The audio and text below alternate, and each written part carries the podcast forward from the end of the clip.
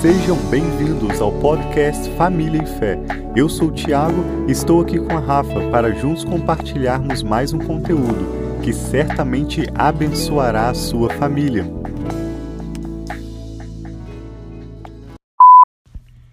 Deixe a cobiça de fora e viva com satisfação.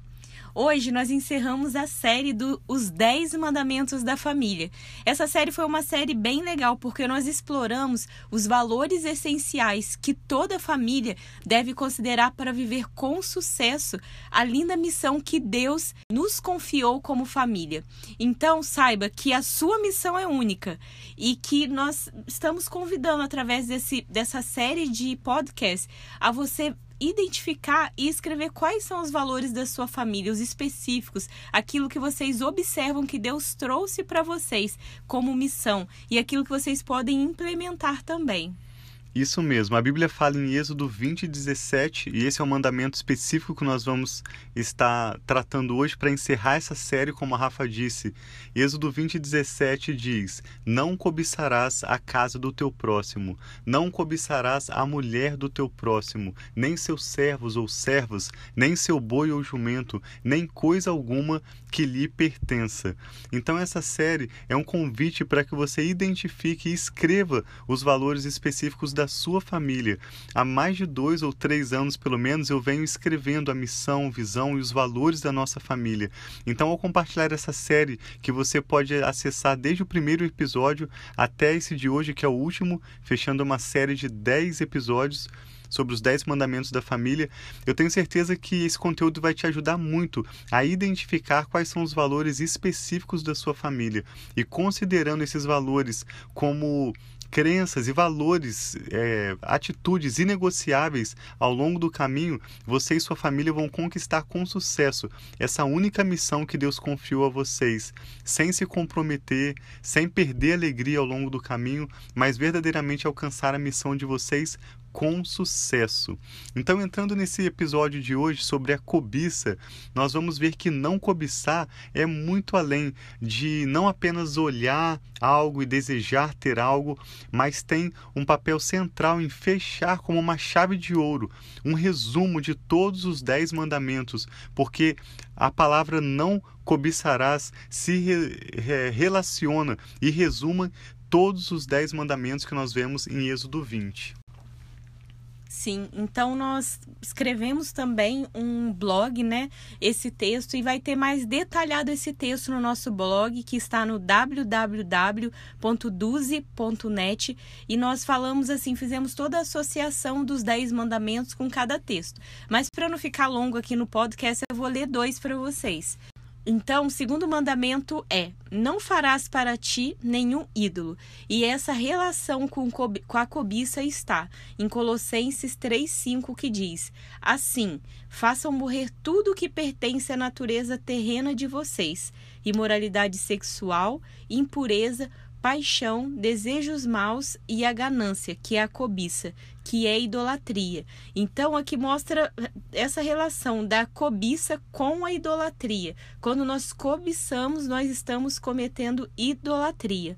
E também, se nós olharmos o sétimo mandamento, que fala: não adulterarás. Em Provérbios 6, 25 diz: Não cobice em seu coração a sua beleza, nem se deixe seduzir por seus olhares, e esse Provérbios fala da mulher imoral, daquela mulher que está dando em cima né, do, dos homens, dos maridos, e que é para o homem prestar atenção, não cobiçar no coração a beleza e nem deixar se seduzir pelo olhar da mulher imoral. Então está colocando o adultério com relacionando com essa cobiça. Isso mesmo. Então, quando a gente vê que a cobiça resume os dez mandamentos, ela fecha com chave de ouro. Essa que é a lista mais importante de todos os tempos. Existem vários textos bíblicos, como a Rafa disse, você pode acessar no nosso blog, relacionando o pecado da cobiça com cada um dos outros mandamentos. Mas a primeira vez em que essa palavra cobiça aparece na Bíblia está em Gênesis 3,6 quando Satanás engana Eva no jardim. Ali aparece a mesma palavra cobiça, essa mesma palavra do hebraico chamad aparece também em Gênesis 3:6, quando a Bíblia diz que a mulher viu que a árvore parecia agradável ao paladar. Até aí nenhum problema. Não tinha problema a árvore ser agradável ao paladar. A árvore e o fruto também eram atraentes aos olhos. Até aí também não tinha nenhum problema. Mas a Bíblia destaca que além disso, era desejável. E essa palavra desejável é o hebraico chamad, que significa cobiça. Era desejável para dela se obter discernimento. E a mulher tomou do seu fruto, comeu e também deu ao seu marido, que comeu também. Ou seja, Satanás enganou Eva a partir da ideia de que Eva e Adão, o ser humano poderia se tornar o que? Como Deus, ou eles poderiam ser Deus. A ideia de que eles poderiam, com suas próprias forças, com as suas próprias mãos, alcançar satisfação. Esse é o problema. Antes então de qualquer falha humana, nós vemos no princípio da Bíblia que a cobiça abriu a porta para todos os outros pecados e assim trazendo morte, porque o ser humano desejou ser como Deus. Sim, e é engraçado assim que muitas vezes quando nós falamos de cobiça, nós não nós negamos que nós cobiçamos algo, né? Nós pensamos assim: "Ah, eu não cobiço, eu não quero que é de ninguém", mas muitas vezes é coisas pequenas do nosso coração são caracterizadas como cobiça. Então, quando eu estava conversando com o Thiago, a gente estava tentando lembrar, né, situações que a gente se sentiu assim que nós estávamos cobiçando e veio na minha mente quando eu estava na faculdade e eu tive algumas amigas que vieram aqui para os Estados Unidos fazer um programa que eu não sei se vocês conhecem, que chama Au Pair. Então, assim, desde pequena, quando eu comecei a fazer né, cursinho de inglês e tudo, era o meu sonho morar aqui nos Estados Unidos. E quando começou na adolescência, mas só que não tinha, assim, quando eu era criança e fiz o curso, não tinha, assim, uma perspectiva de eu conseguir morar, de ter uma oportunidade de morar aqui nos Estados Unidos. Mas quando eu fui né, para a faculdade, eu comecei a ver algumas amigas indo, né, vindo para os Estados Unidos estudar, fazer o programa de au pair. No fundo do meu coração, eu já era casada e no fundo do meu coração eu pensei, nossa, se eu não fosse casada, se eu tivesse oportunidade, como eu gostaria de fazer isso também. E aí eu fiquei com isso no meu coração. Em nenhum momento eu achava assim, ah, eu estou tendo inveja, não era isso. Mas assim, eu desejei ter aquilo. E quando eu cheguei aqui nos Estados Unidos, acabou que Deus, né, foi fazendo esse caminho até que chegou o momento que ele nos chamou, né, que ele nos enviou aqui para os Estados Unidos para nós estarmos estudando, termos esse momento aqui de formação que nós estamos tendo. Quando eu cheguei aqui nos Estados Unidos com a minha família, Deus lembrou no meu coração daquele desejo lá de trás, da época da faculdade, de morar aqui nos Estados Unidos. E aí Deus falou, né, assim, trouxe ao meu coração e falou: Filha, você antes queria vir para cuidar de outra família, cuidar dos filhos de outra pessoa, para você estudar inglês. Mas não foi no seu tempo, mas no meu tempo, você está vindo agora com a sua família, cuidar dos seus filhos, cuidar do seu esposo, estudar não só o inglês, mas também estudar para né, fazer mais a minha obra. E aquilo assim foi tão forte no meu coração. Eu falei: é verdade, Deus. É, você não precisa se comparar, não precisa de ficar desejando outro caminho a não ser aqueles que Deus tem te chamado a trilhar. Sim, esse é o propósito desse episódio. Nós encerramos essa série dos Dez Mandamentos como um convite para que você aceite viver esse nobre propósito que ele tem como destino para sua vida e para sua família. Eu agradeço a Rafa por compartilhar essa experiência esse... e é isso que glorifica a Deus, uma vida que está disposta a aguardar o tempo dele, a confiar nele que infelizmente é o oposto do que Eva fez. Eva preferiu tomar aquele fruto com a mão dela, desejar ter o conhecimento, discernimento entre o conhecimento do bem e do mal e buscar satisfação por pela sua própria força. Mas na verdade, a Bíblia diz que quando nós vivemos uma vida que glorifica a Deus, nós experimentamos satisfação plena, a alegria que você deseja na sua vida, o sucesso que a sua família tem total é, capacidade de alcançar vai ser consequência de uma vida que glorifica a Deus. O apóstolo Paulo, escrevendo aos, a carta aos Efésios, ele diz que nós fomos criados para o louvor da glória de Deus. E como que nós podemos é, viver para o louvor da glória de Deus? Três coisas que eu vou compartilhar rapidamente com contigo, baseado no que nós temos aprendido com a palavra de Deus na nossa experiência são, em primeiro lugar, quando você começa a priorizar Deus a cada manhã quando você começa a, antes de acessar sua rede social, ver o seu e-mail ou mesmo priorizar um tempo com a sua família, você prioriza um tempo com Deus, da maneira que mais combina para a sua realidade. Em segundo lugar, quando você reconhece quem Deus é. E isso é uma sincera adoração, não algo que você copia de outras pessoas, não uma simples música que você canta ou um rito religioso, mas quando você começa a reconhecer quem o Senhor Deus verdadeiramente é, através de uma adoração sincera. E em terceiro lugar, quando você, através de uma vida de oração constante, compartilha com Deus cada dificuldade e também cada sucesso da sua vida. Se existe uma dúvida, você compartilha essa dúvida com o Espírito Santo. Se existe uma dificuldade, você fala para ele que aquilo está difícil. Se existe uma vitória, você celebra junto com ele e você vive em uma vida de constante oração. É assim que o nosso relacionamento vai crescendo com Deus, né, Rafa? Sim, talvez você possa pensar que isso está muito distante para você, mas saiba que isso está disponível na sua vida. Se você já tem um relacionamento com Deus, você pode aumentar ainda esse relacionamento. Mas se você ainda percebe que você não se relaciona, que você não consegue perceber a presença de Deus, saiba que está disponível para você. Assim como na família, né? Quando nós conhecemos um ao outro. A gente não conhece muito, igual quando eu conheci o Tiago. A gente foi se conhecendo ao pouco, mas agora, quase depois de 15, mais de 15 anos, né, que nós estamos juntos, a gente conhece, né, bem um ao outro mais, mas a gente não conhece completamente. Cada ano que passa, a gente descobre, a gente conhece mais coisas a respeito um sobre o outro. E assim também é o seu relacionamento com Deus. Você vai crescendo em intimidade, vai percebendo como ele fala, como ele se comunica com você. Igual para mim, assim, ao longo do tempo, eu fui descobrindo como Deus se revela para mim. Não é simplesmente essa sensação, às vezes, da presença dele, é, dele trazer, assim, um, é, um pensamento, né, na nossa mente que ele está conversando com a gente. Mas para mim tem muito, assim, a, a natureza, como que Deus fala comigo através da natureza. Às vezes eu estou orando, aparece, assim, um pôr do sol tão lindo. Eu falo, Senhor, eu sei que o Senhor está me ouvindo, sei que o Senhor está aqui comigo através de um ar, de um vento. Então, assim, através de tempo após tempo que você vai tendo esse relacionamento com Deus, você vai conhecer Ele mais. E também através de outras pessoas. O Senhor fala conosco de várias maneiras, realmente, inclusive através de outras pessoas tinha levado o nosso carro na concessionária da Ford para fazer a revisão. Enquanto o carro estava na, na, oficina, eu fui no salão onde tinha os carros novos e ali eu estava olhando, né, os sedãs, alguns carros maiores que o meu. Quando o vendedor se aproximou de mim, e muitas vezes um vendedor né, olha pra gente assim. Eu, pelo menos, já tive essa impressão várias vezes. Ah, será que vai ter dinheiro para comprar esse carro? Vou dar atenção. E aquele vendedor me deu tanta uma atenção tão boa. E ele falou assim: olha, esse carro, na verdade, não atende o que você deseja. Né? Eu compartilhei com ele que nós já tínhamos dois filhos, a gente sempre dá carona para alguém, queria um carro mais espaçoso. E ele falou assim: para você, você precisa comprar um Ford Edge. E eu olhei aquele carro com ele, mas assim, muito além do que eu poderia pagar.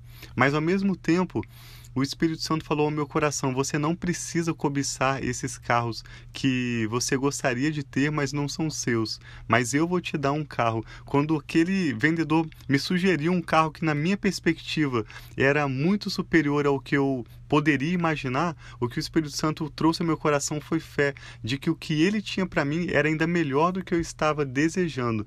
E poucos meses depois, nós já tínhamos comprado três ou quatro carros financiados. Poucos meses depois dessa experiência, nós tivemos a oportunidade de comprar um carro grande, uma SUV, não da Ford, mas da Honda, que para a gente era ainda de melhor qualidade.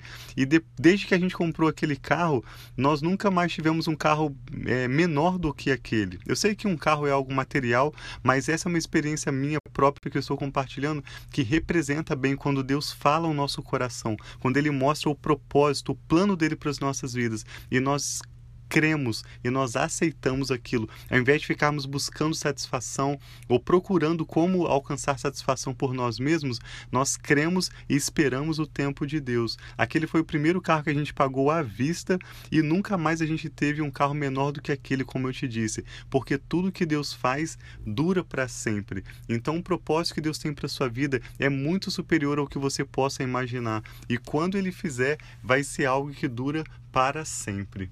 Sim. Então, em 1 Timóteo 6, de 6 a 8 diz: De fato, a piedade com contentamento é grande fonte de lucro, pois nada trouxemos para este mundo e dele nada podemos levar. Por isso, tendo que comer, com o que vestir-nos, estejamos com isso satisfeitos. Então, muitas vezes a gente está insatisfeito, não porque nós estamos precisando de algo, mas porque nós estamos olhando algo além, algo que nós desejamos. Mas que nós não tem problema nós desejarmos algo, mas que nosso desejo esteja alinhados com os desejos de Deus, Isso. que nosso desejo estejam submetidos a Deus. Isso. A cobiça, então, em conclusão desse episódio, surge do desejo do ser humano querer ser como Deus, ou mesmo querer ser Deus, conquistar a sua própria satisfação. Isso é algo que realmente não funciona, só faz a pessoa andar para trás. Por isso, quando a Bíblia diz não cobiçarás, está encerrando né, a lista dos Dez Mandamentos, que é a lista mais importante de todos os tempos, com um convite para nós buscarmos essa verdadeira satisfação que está disponível exclusivamente em Deus e no propósito que ele tem para a sua vida e para a sua família. Então, o que você acredita sobre Deus e como você lida com esse assunto na sua casa influenciará toda a sua existência, tanto aqui na terra como na eternidade. E essa é uma questão fundamental prioridade para uma família ser bem-sucedida. Então, nosso convite nesse episódio para você é que você não se compare com outras pessoas, não se iluda com o que você vê nas redes sociais, não queira cobiçar, não queira conquistar por si mesmo a sua própria satisfação, mas decida viver um relacionamento pessoal com Deus e o propósito que Ele tem para a sua vida e para a sua família. E crescendo nesse relacionamento com Ele, vivendo o propósito dele para a sua família, vocês viverão juntos constantemente em perfeita satisfação em Cristo. Sim. Então, se você não ouviu os outros episódios, né, dessa série dos 10 mandamentos, nós convidamos a você ouvir os, os episódios anteriores e que você possa fazer uma lista dos valores da sua família, daquilo que vocês querem realmente colocar em prática, aperfeiçoar. E lembrando que nós falamos de 10 mandamentos, não são regras, não são leis, Exato. mas são princípios norteadores, coisas que vão fazer bem para nossa família. Não é para trazer legalismo nem regra, mas para trazer realmente é, os princípios, valores para vocês terem um caminho, para vocês terem essa visão como família. Exato. Então a gente gostaria de encerrar esse episódio orando pela sua família e eu deixo a seguinte pergunta para você: o que o Espírito Santo está falando com você através desse episódio? Qual é o convite que ele está trazendo ao seu coração? E qual é a sua resposta também para ele? O que o Espírito Santo está falando com você sobre esse assunto? E qual é a resposta que você vai oferecer a ele?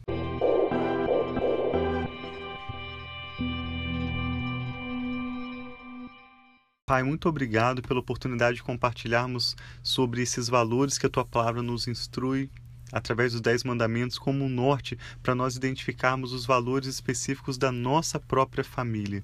E agora eu e a Rafa oramos por essa pessoa que nos ouve Sim, e nós pedimos em nome do Senhor Jesus que o Senhor traga revelação sobre essa pessoa, que o Senhor mostre valores que já são é, fundamentais, já são princípios preciosos dentro da família que eles herdaram dos seus pais e avós, para que eles continuem reforçando esses valores, ensinando aos seus seus filhos.